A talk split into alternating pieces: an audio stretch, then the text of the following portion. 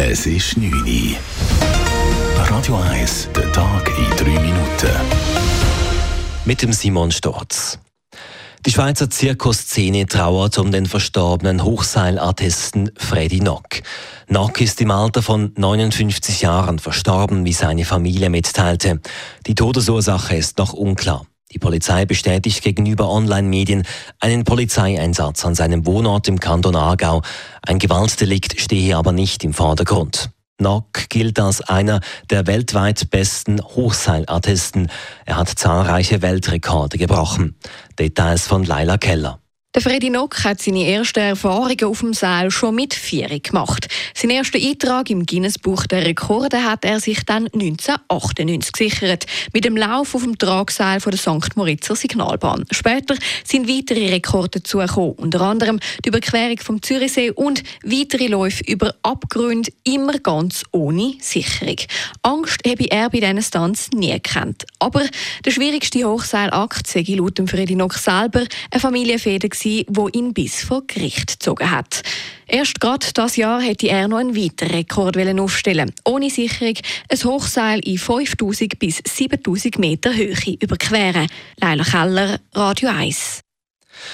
Die Schweiz droht in den nächsten Jahren in eine Wohnungsknappheit zu schlittern. Derzeit sind auf den Immobilienportalen weniger als 34.000 Mietwohnungen ausgeschrieben, so wenig wie seit zehn Jahren nicht mehr.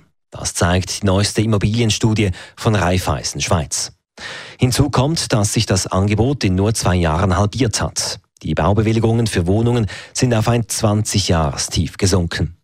Raiffeisen-Chefökonom Fredi Hasenmeile warnt deshalb vor einer drohenden Wohnungsknappheit. Eine Knappheit haben wir schon länger auf dem Wohneigentumsmarkt und neuerdings tritt das auch immer mehr auf dem Mietwohnungsmarkt zutage. Problematisch ist insbesondere das, dass die Situation sich wird in den nächsten Jahren weiter verschärfen, weil wir jetzt schon sehen, dass zu wenig Wohnungen im Bau sind. Und durch das können wir schon sagen, dass die nächsten zwei, drei Jahre die Situation sich weiter wird verschlechtern.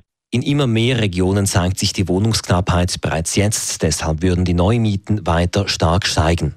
Die EU-Staaten haben einen Militäreinsatz im Roten Meer beschlossen.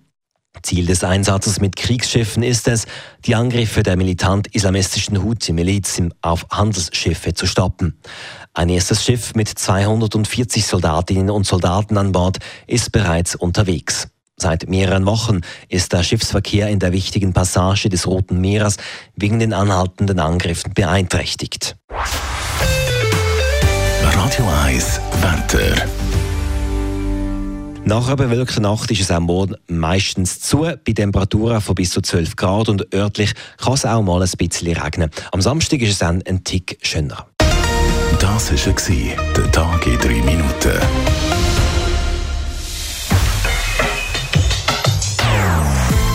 Nonstop.